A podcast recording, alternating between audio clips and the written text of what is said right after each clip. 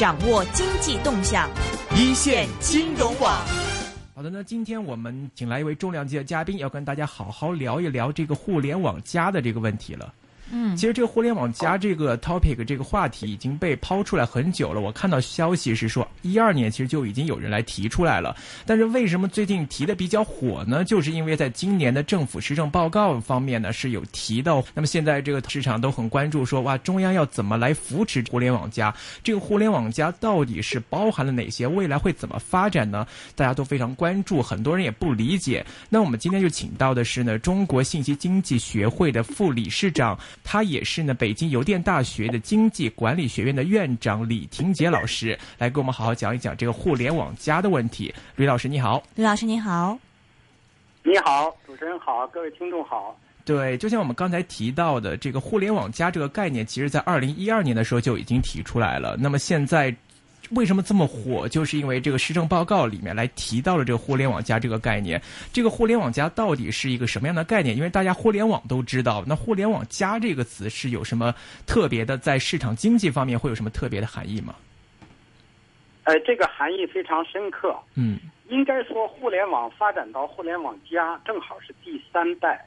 我们一般认为，哈，第一代的互联网就是桌面互联网，第二代的互联网呢？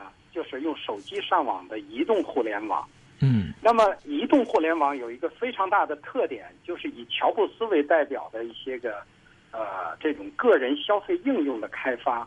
其实移动互联网早期呢，加拿大有个 RIM 公司推了一个 BlackBerry 黑莓的这个应用，是。他当时推这个应用呢，还是认为呢，手机的办公啊，手机的电子签名啊，手机的金融服务啊，需要一个安全的加密的解决方案。嗯，但是乔布斯呢，发现互联网向移动互联网转型的时候呢，他发现有一个很大的特点，因为移动终端它很很大的一个特点是个人化的特征，都是每个个人在用，而个人用它呢，他发现很多时间不是在办公，而是在聊天、玩游戏、听音乐，所以呢，他就迅速的开发了个 A P P Store。就拉动了移动互联网的应用，而移动互联网我们通常就说的互联网的第二代，它是一个非常典型的消费互联网型的应用，都是我们个人的消费型的应用。但是这几年呢，就出现了很多的呼声，说互联网这么一种先进的啊技术的开发应用，能不能成为劳动工具？什么叫劳动工具呢？我们说社会生产力有三大要素：劳动者、劳动对象、劳动工具。那么，如果互联网能够改变社会生产力，成为社会劳社会生产力中的劳动工具的一个提升的因素，那么它将对社会的贡献要远远超超过消费互联网。所以在两零一二年，包括很多学者，包括我自己，我自己去年也出了一本书，我们也关注了两年多，去年推出的一本书叫《移动生产力丛书》，我们就在关注互联网。怎么样成为生产力？最早零二年，哎，二零一二年提出“互联网加”的概念呢，就是易观国际咨询公司。我这个事儿呢，呃，专门跟腾讯的人咨询过，因为很多人说“互联网加”是马化腾提的，马化腾自己说不是他提的，确实是易观国际提的。嗯。而我们学术界呢，把这个互联网向实体经济渗透，成为社会生产力。成为劳动工具的这种思路，我们通常把它叫互联网三点零时代。嗯，就是第三代的互联网，就要从两代的移动互联网的消费互联网，变成一个产业互联网、工业互联网，成为拥抱实体经济的一个一个重要的因素。那么，呃，后来呢，呃，据说，呃，马化腾做了很多的工作，比如像国家领导人呀，啊，像国务院呀去建议。采用互联网加的这个概念，因为这个呢，它不用一点零、二点零、三点零，容易给大家就要从头到尾的要给大家捋一下这个脉络，为什么是这样？同时呢，它的分界点不是很清晰。但是如果用了互联网加呢，它很能吸引眼球，而且是一个新的概念。而这个加呢，核心就是一次重大的变化，就是要让互联网拥抱实体经济。嗯，所以它对经济的影响将是非常大的。也就是说，要用互联网的这种先进的生产力，改造我们传统的产业，改造我们实体的经济，所以呢，政府非常关注，因为现在中国经济下行的压力非常大。那么，马上国家正在起草“十三五”发展规划第十三个五年计划。我们“十二五”时候主要的思路是调结构、转方式。嗯。那么“十三五”靠什么拉动经济增长呢？政府说应该用先进的生产力，而先进生产力中一个重要的因素就是能不能发挥互联网在产业中的应用，然后来拉动整个经济的升级换代和效率提升。比如说，提出了。“一带一路”基础设施建设中的信息化解决方案，提出了“中国制造二零二五”等等，这些都是跟互联网加相关的，都是互联网向实体经济渗透的一个重要方面。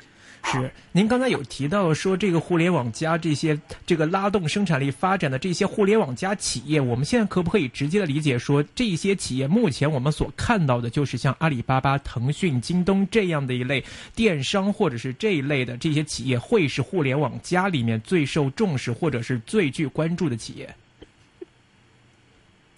呃，其实不不仅仅这样，他们可以说在。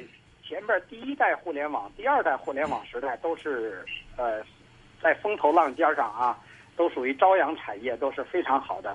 但是互联网加会开辟非常广泛的传统的经济领域的一些产业的融合和跨界的应用。比如说我举一个例子啊，嗯，啊，举一个例子，大家注意到大连万达这个房地产开发商，嗯，他的总裁王健林去年宣布和马化腾。李彦宏联合成立一个电子商务公司，这个很多人都没有注意到。说这个，他们说认为是不是因为马云上市了？他们看着好像这个，哎呀，这个电商很很有发展，我们也搞一个电商公司。其实很多人没有看明白，他们想做的电子商务，跟马云的电子商务完全不搭界，没有关系的。为什么？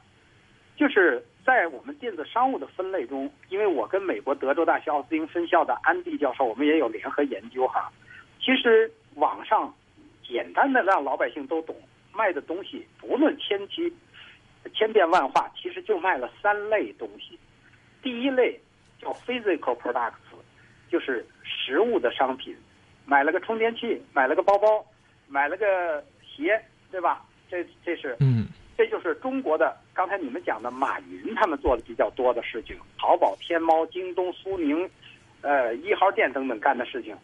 但是在美国，这样的电商是十年前的商业模式。美国人一开始不明白为什么中国这样的实体商品的交易会占了中国电商这么大的交易额。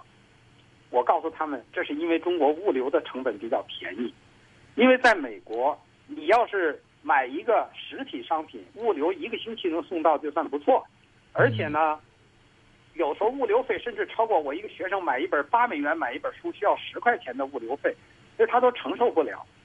所以美国的很多做实体商品的公司都在开发无人机，用无人机来送货，他养不起人。嗯。而中国低廉的物流成本主要是人的成本便宜，但这个局面将在今年发生根本性的扭转，因为现在。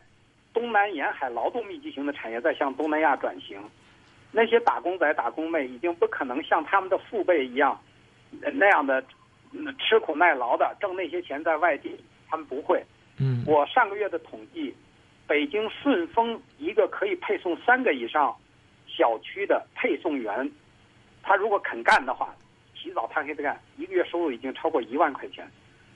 刚刚我来。出差出来之前，有人告诉我说，这个月最高收入已经超过一万五，所以你就可以想，实体商品的交易的电商模式将会发生很大的变化。嗯，那么美国现在交易额比较大的是在网上花钱买个音乐，买一个杀毒软件，他认为这个是最适合在网上交易，叫 digital products，嗯，叫数字内容的交易啊。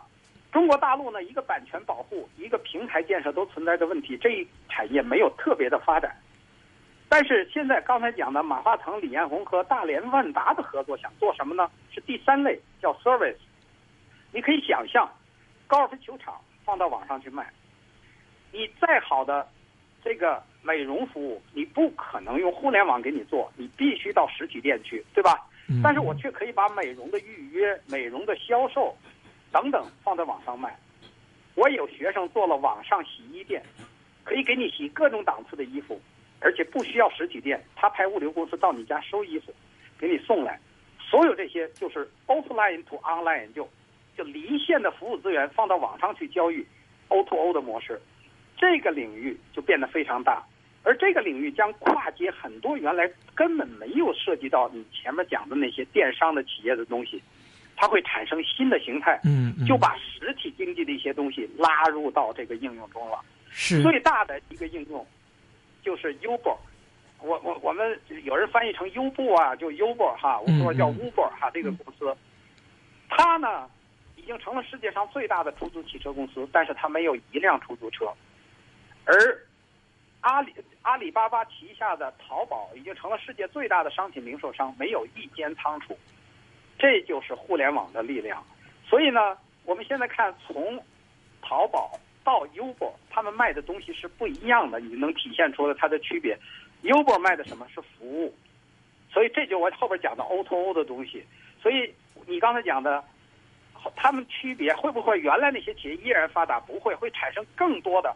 原来根本跟互联网不搭界的一些公司，会嫁接到互联网加上去，实现它的销售、服务、营销的网络化，会带来全新的这种产业生态。啊，这是我们的一个看法啊。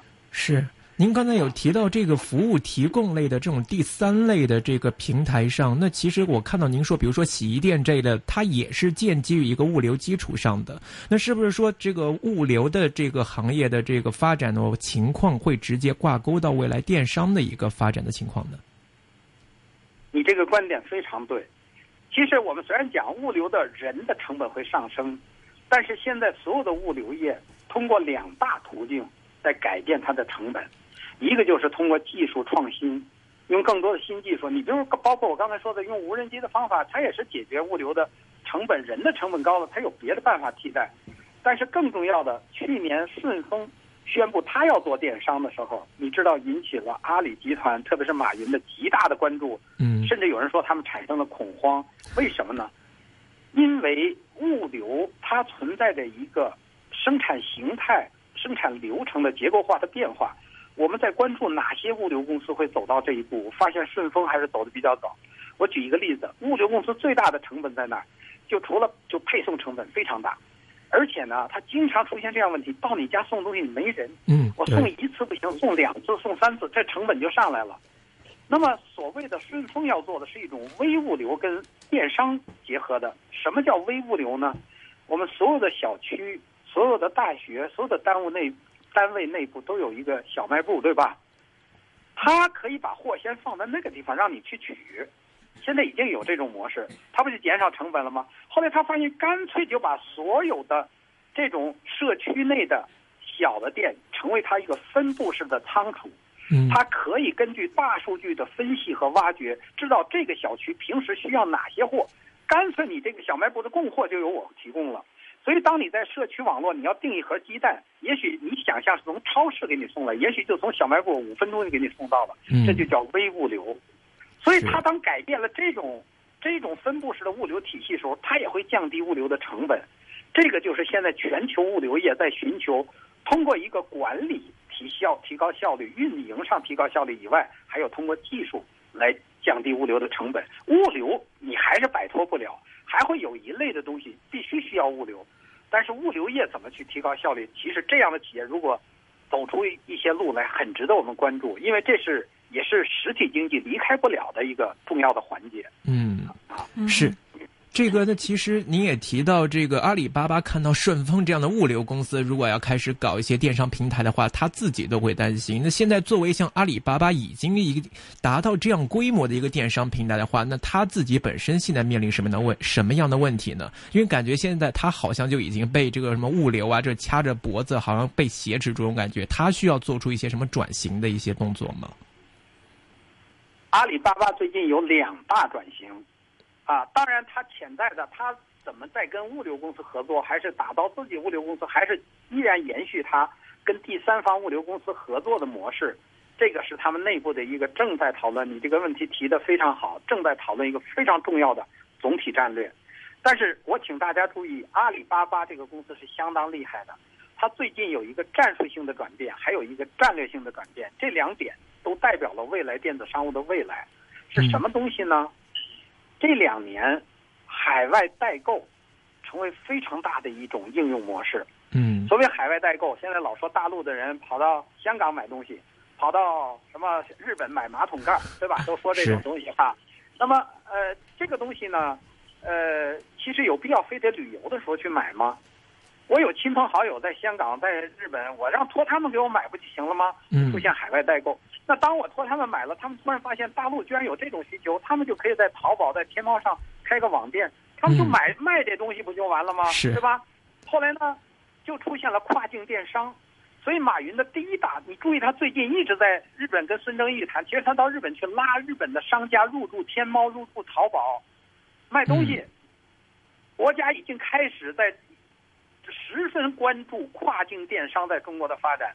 而在这之前，马云专门到美国商会做了个演讲，而那一次去，他是拉美国的商家入驻淘宝和天猫。嗯所以阿里在做一个近期的战术布局，就是要做跨境电商。跨境电商，原来企业对企业的跨境电商，大宗的早就有啊，嗯那货物通过网上的交易，然后把货送来，但是那个要上很多的税。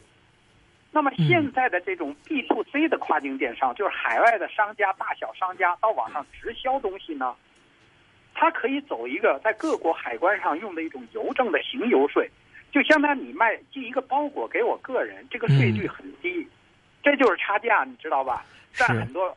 前日子老说大陆有些人到香港买水货，其实你到淘宝上搜一下，有三分之一的网站，你搜一个关键词叫海外代购，你都有是吧？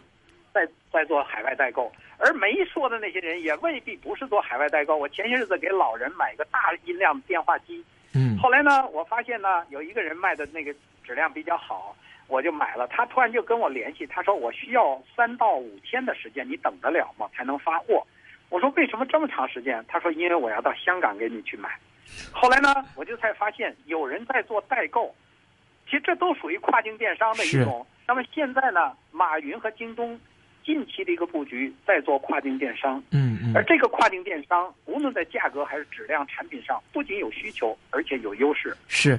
所以这是他近期的一个嗯啊，，但是这我有一个问题啊，啊因为我也有朋友在这一块儿，就是他也是在有对国外的消费品有需求。那么其实我那个朋友他可能啊就在美国的像 Groupon 啊或者之类的这种这个网络平台上，他在美国的网站上买东西，买完之后呢，那边会负责发货回到中国内地。那他们其实这样的方式也有这样的需求，可以通过这样的途径来解决的话，那这个电商在这个内地现在在国内这么兴起，做这么大的一个意义空间大吗？空间很大，啊，这个国家也鼓励，在现在“一带一路”的这个发展中，国家鼓励做进出口贸易类的跨境电商，但是国家希望把这个市场烘推起来以后，除了要做进口的跨境电商，现在马云和京东所定位的还是让国外商家往中国的消费者嗯卖东西。是，而且这一下就激活了在中国沉默了这么多年的亚马逊、亚马逊公司，现在开始，它实际上在全球早就在做跨境电商，你明白吧？嗯是，所以呢，这个但是政府为什么支持这个呢？第一呢，它会活跃经济，鼓励消费；第二呢，就是中国有时候进出口贸易不平衡啊，国外也有很多非议说你中国出口东西太多，你不买我们东西，通过跨境电商也可以平平衡这个国际贸易，减少一些国外对我们的一些个不满哈，就是说你你我光买你东西，你不买我东西哈。那更重要的，国家希望这个平台建起来以后，能够再把我们的商品通过这个平台再卖出去，出境的跨境电商嗯能够带动它发展。所以从这个角度，国家一直在，包括国务院都在发布鼓励发展跨境电商。而这个鼓励跨境电商，其实无论是从香港，还是包括香港毗邻的广东啊、深圳这些地方，其实都有很大的优势。我上周嗯刚刚到满洲里参加了那个满洲里中俄贸易跨境电商的一个会，我感觉各个边境口岸都非常关注这件事儿，因为这个市场非常大，啊。嗯那么我刚才跟你说的，这是一个跨，你讲阿里现在遇到的问题哈，是我说他近期在做跨境电商，长远来讲，他在做一个 C to B 电子商务。嗯，当德国提出工业四点零，中国提出中国制造二零二五以后，这是非常典型的工业互联网的思路。那么很多人都在热议工厂怎么智能化、智慧工厂、虚拟现实，谈了非常复杂的东西，老百姓都不懂。而且很多工业企业，像一些中小企业，就是说我们花那么多钱搞信息化，能挣回来这钱吗？人家很简单，就要了解。最后你让我花那么多钱，我也没有效益，不能增加我的收入，我为什么要做这件事呢？是，对吧？所以呢，有人甚至说，但是有看懂的人就说，如果有了工业四点零、工业制造二零二五，淘宝、天猫就完了。啊，马云非常警觉地看到这个问题，后来他紧接着他就提出要做 C to B 电子商务。这就是它一个战略性的，这是要影响到它十年、二十年以后的战略发展。嗯，这个 C to B 在电子商务中，我们过去叫 B to C 有哈，B 就叫 business 或者商家，对 C 叫 customer consumer，就是商家企业对个人的电子商务，还有 B to B 企业对企业什么的哈。那现在为什么提出个 C to B 呢？就因为工业制造四点零和中国制造二零二五的核心思想。是客户定制，你一定要懂得这个道理。他将来的那个地不再是卖东西的商家，而是直接联系到生产线上。嗯，为每用网络根据客户的需求，采集客户需求和偏好的数据，为客户量身定制产品的 C to B 的平台。马云这个大战略非常厉害，所以我们说工业一点零是蒸汽机的出现，不用人的体力了，要用机器的力量。二点零是电力的出现，可以灵活的组织生产单元了，单独供供给能量。三点零是数控机床的出现，计算机辅助的加工制造。今天很多人谈四点零，还在谈这些东西。其实数控机床就是一种智能机器人。嗯。但是从一点零到三点零，工业的发展都是在追求标准化的大规模的批量的产品生产，以降低工业制造的成本。但是从来工业没有想象过，我可以为每一个人量身定制定制他所想要的东西。这个平台一旦建立，将对工业制造的能力产生巨大的一个变革。它要非常的敏捷的和灵活的、弹性的调整它的生产能力，要对人财物的掌控用一个云的方法，万物互联，能够随时找到它所需要的零部件等等，迅速的响应市场。而每一个产品的设计者、需求方，也许就是我消费者自己。我通过 C to B 的平台设计了我自己想要的汽车，请你用 3D 打印机给我打出来。我不需要有那个打印设备，都在工厂的生产能力，你来给我量身定制。马云的大战略就是布局一个 C to B 的电商平台，这才是他十年二后的面向工业制造4.0、2025的个性化生产体系的一个大布局。我觉得这个方法。他还是比较有战略眼光的，是。其实像这样的一个平台的构建，其实我们看到很多程度上都是建立在一个大的一个数据库的基础上，建立一个大的平台，吸引更多的信息进来，然后来进行的一种资源的分配。那么像国内现在有很多这种类似的这样的一个大型化的网络公司，什么腾讯啊，包括百度啊、三六零之类的，都掌握着很多这样的客户资源或者信息资源。那是不是像他们这样的每一间的这种互联网企业都有机会向着这个方面去发展？未来在这个互联网加的这个电商方面，这些企业都可能会涉足到呢，都可能会涉足到，但是他们会有不同的定位，因为这个市场很大，有人会去做面向工业制造的工业互联网方面，像刚才马云直接做的 C to B 的这种，就直接联系到工厂了，不是联系到卖家中间环节、流通环节的商家了。那么当然，而马化腾和呃李彦宏他们，百度啊和腾讯想做的呢？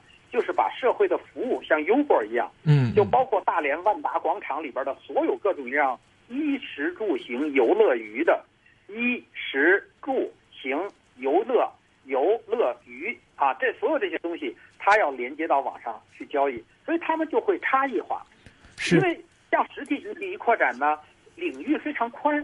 所以每个企业都能找到自己的定位，是。所以呢，马云原来做实体商品交易，它可能够会跟工业制造、生产制造相结合，而那些个完全是以个人信息资源，你就像腾讯是以社交网络为特征，它有大量的个人客户的信息资源，而个人客户的需求呢，会面向服务类的应用，啊，就是电商中的服务 O to O 的离线的服务资源的网上交易的这样的市场的拓展，他们就会逐步的差异化。这样的话呢，实际上社会的服务就会比较丰富。我倒是觉得他们不大可能在同一个领域厮杀起来，那个呢，首先对他们也没有意义，而且这个市场很大，容得下他们做不同的东西，啊，也有这样的需求。是。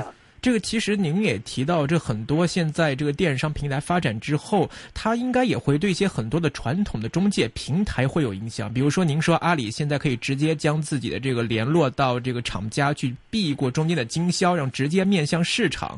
那这样的一个互联互通之后，对我们之前所了解的、知道的一些传统的一些可能经销啊，或者是一类的一些平台，或者他们那个生态链里面的那一链，不会构成很大的影响吗？呃，其实从有电商以后，已经对传统的一些流通啊产生很大的影响。嗯，去年中国互联网大会时候就发生了一幕，一个妇女，呃，带了几个人来砸场子，把大家都吓了一跳。后来呢，呃，大后来人们让她冷静一下，问她什么回事？她是做连锁经营店的，借了好多钱，投了很多连锁经营店。嗯，那个小女孩们到她的店里试试衣服。人家看着不错，也不买，回去上网上买，把他弄得快 垮了，他还不起钱了。然后呢，所以呢，其实这种替代、这种冲击时刻在出现。是。所以我在中国互联网加的那个大会上，我就提出，我说，现在大家都在抱怨，呃，运营商在抱怨微信抢了他们短信、彩信的市场。对。银行在抱怨，呃，支付宝、余额宝抢了他们的市场。那呃呃，互联网公司在挨骂。那以后你再做这些应用，你的分析是对的。你不仅挨骂，你可能还会挨揍。那个广东的出租汽车司机对幽默的抵抗，对那些，也就是先进的生产力和我们落后的生产关系已经不适应了。所以我们很多地方要适应，要调整你的政策法规，你的社会的氛围都要跟着发生调整。这也是互联网加不同于我们以前讲信息化。以前大家思路是什么？就是把把我传，比如认为互联网金融就是把银行的业务、金融的业务搬到互联网，这概念是错的。互联网金融将会颠覆你传统的金融业。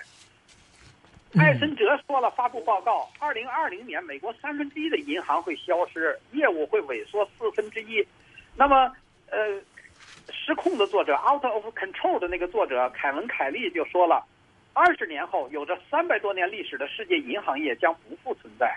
因为我们不再需要钞票的银行了，啊，艾森哲的报告中指出四大趋势：服务的无网点化、支付的移动化、金融服务的个人化，啊，金融服务的垂直化，四大方面全来自于手机和移动互联网对金融业的冲击。以后我们的财富就是某个数据库中存的数据，我们发个指令说你给我换一辆汽车，我就买了辆汽车，根本不需要钞票了。所以在这个情况下。你想想，它当然会对传统的很多的产业产生巨大的冲击。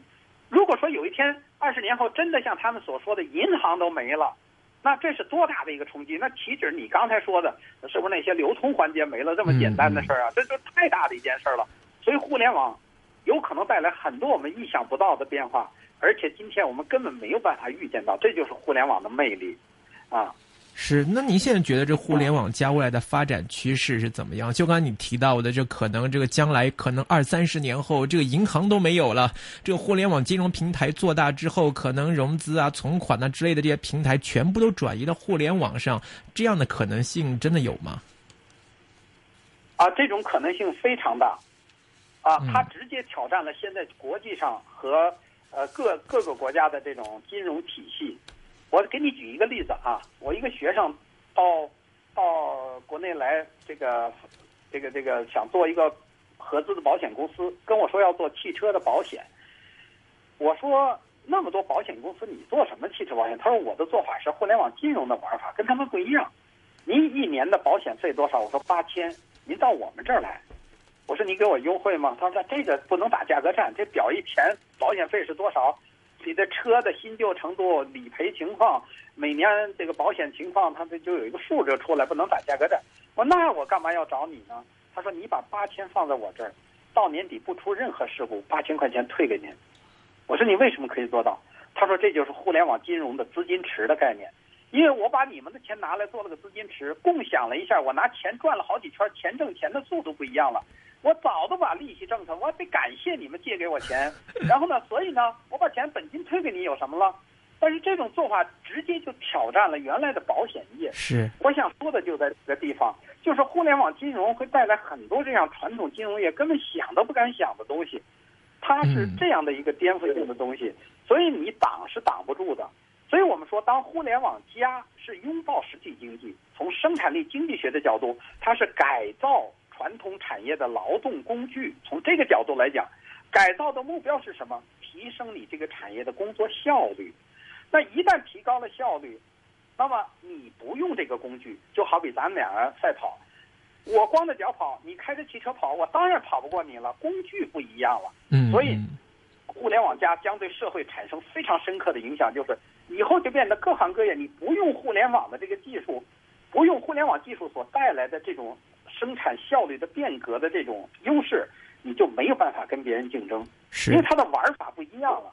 所以这就是它最深刻的地方。是，但是在使用互联网加的时候，大家也都很关心嘛。这个互联网加这个东西到底要怎么健康、有秩序的来发展？那比如说现在我们很多互联网金融平台上面，因为安全问题啊、泄密啊或者网络盗窃啊这一类的东西，其实也挺多的。你觉得这些东西将来在互联网加的发展里面会阻碍，会有多大程度的影响？将来要怎么来解决，或者来就是在这方面建立行为准则吗？还是怎么说呢？呃，你这个问题也是现在特别关注的。我上次在互联网加大会上总结了这么几点。第一点，互联网加时代会出现网络的价值化，嗯，就是从信息网向价值网发展，就是网络将自身产生很高的盈利能力，因为它创造价值了，它成为工具了，它会创造价值。就像刚才讲的。它会利用网络的方式让你的钱去生挣钱，钱是可以生钱的。它让它挣钱的速度不像钞票的流通速度，而是像信息的流通速度非常快。第二大特征，让一切互联，所有东西都会连接到网络上，啊，这就是马化腾写那个互联网加的最基本的思路。连接就产生了巨大的力量，把一切服务、一切资源连接。那么第三点，数据的价值化，就是我们现在。我们经常说农业文明时代谁最有钱呀？地主啊，他方圆百里都是他们家的土地，他最有钱。工业文明谁最有钱？谁有矿，谁有油田，谁最有钱。嗯。那么我们现在在问信息文明谁最有钱？谁掌控了数据谁有钱？所以大家再看看马云写的那本阿里研究院写的《互联网加》，它侧重就是从信息经济到数据经济，从 IT 到 DT。所以他就强调，你一定要掌控数据，对数据进行分析。你说我要做互联网金融，互联网金融在信贷的服务中最大的一个风险就是你的信用的认证，你的征信服务。你一个企业也好，一个个人也好，你的信誉怎么样？你以前的历史记录怎么样？你的你现在的偿还能力以及其他一些相关信息，你是不是有这些足够的信息来支撑你有可靠的对他进行这种金融服务？所以这谁掌控了信息，谁就掌控了提供这种服务的能力。所以马云那本书在强调，这是我谈的第三点，叫数据的价值化，啊，数据的资产化，数据成为一种资产。那么第四点就是你刚才说的，非常重要，就是安全和隐私将成为核心的需要。当互联网就是我们个人玩一玩，虽然有些隐私的泄露也问题不是很大。所以当年黑莓为什么做？安全服务曾经在欧美风靡一时呢，嗯，就是大家想互联网的开放性导致了它其实是很不安全的。你如果在没有任何安全防范措施下，随便把银行的账单信息通过互联网的解决方案，比如即时通信的解决方案推送给一个客户的话，其实风险很大，因为这个客户不小心点击了一个什么链接，就可能植入了一个木马，而这个木马完全可以看到他的所有的信息。所以他一个月挣多少钱，银行花多少钱，每个月的账单他就都可以看到，这是非常大的风险，这就是当年黑莓要解决的问题。嗯，啊，所以呢，现在当互联网拥抱实体经济，跟互联网金融结合了，跟我们个人的财富结合了，跟更多的生产领域结合了，比如中石油中石化的物流调度系统，如果你每个人都能随便上去给他放一个病毒，会影响他的。整个配送系统的这个效率或者它的工作的运行了吗？所以这个安全你讲的非常对。在一个月前，我去深圳参加了中国 IT 领袖峰会，在会上他们建议我呢，呃，领几个人起草一个未来的八大发展趋势。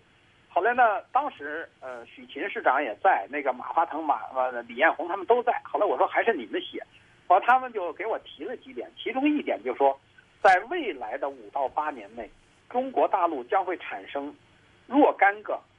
做网络安全和个人信息隐私保护的公司市值会超过一百亿美金，啊，嗯，后来我听着我说这个公司就够大的，是他们说这个需求量极大。你刚才说的那问题极其极其正确，就是他们已经关注说这样的公司极具投资价值，因为以后大家越来越觉得我的金融服务都跑到手机上，我得要安全服务。